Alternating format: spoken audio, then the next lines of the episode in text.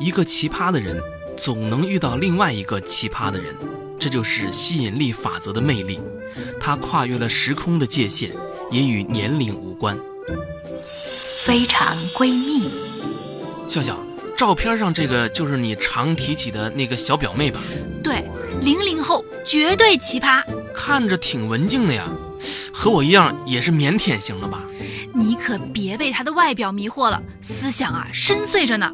有一次，家里长辈做寿，买了很多水果，她呀洗了一盘子梨，然后按照长幼次序分梨，把最小的分给了她自己。哎呀，简直就是孔融让梨的现代版呐、是啊，奶奶问她为什么这么分呀？她说：“树有高低，人有长幼，尊敬长辈，这是做人的道理。”不会吧？我对这孩子的敬仰如滔滔江水你先别急着奔流不息，他还没说完呢。啊！后边还有更精彩的。他一边吃着梨呀、一边接着说：“你想啊，我年纪小，如果我把大的梨分给自己，梨可能会被哥哥抢走，我还得挨一顿揍，多划不来啊！哎呀，你这个小表妹与众不同啊！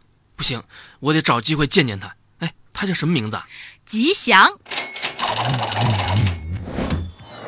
东辉哥哥，听笑笑姐姐说你想见我，你就是吉祥妹妹。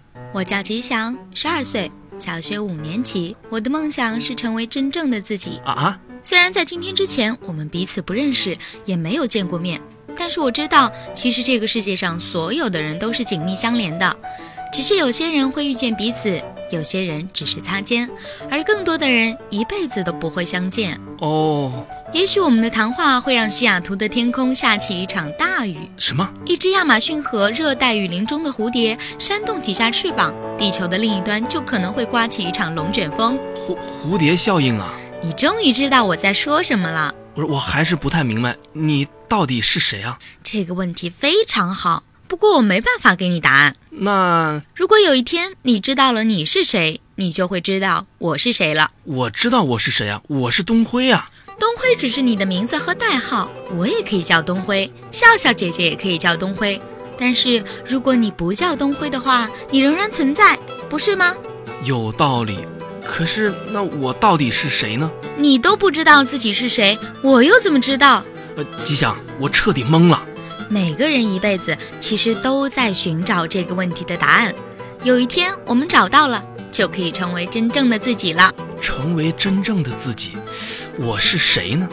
我不是东辉，哦不，我的名字是东辉，可是东辉却不是我，那我到底是谁呢？子啊，带我走吧。非常闺蜜。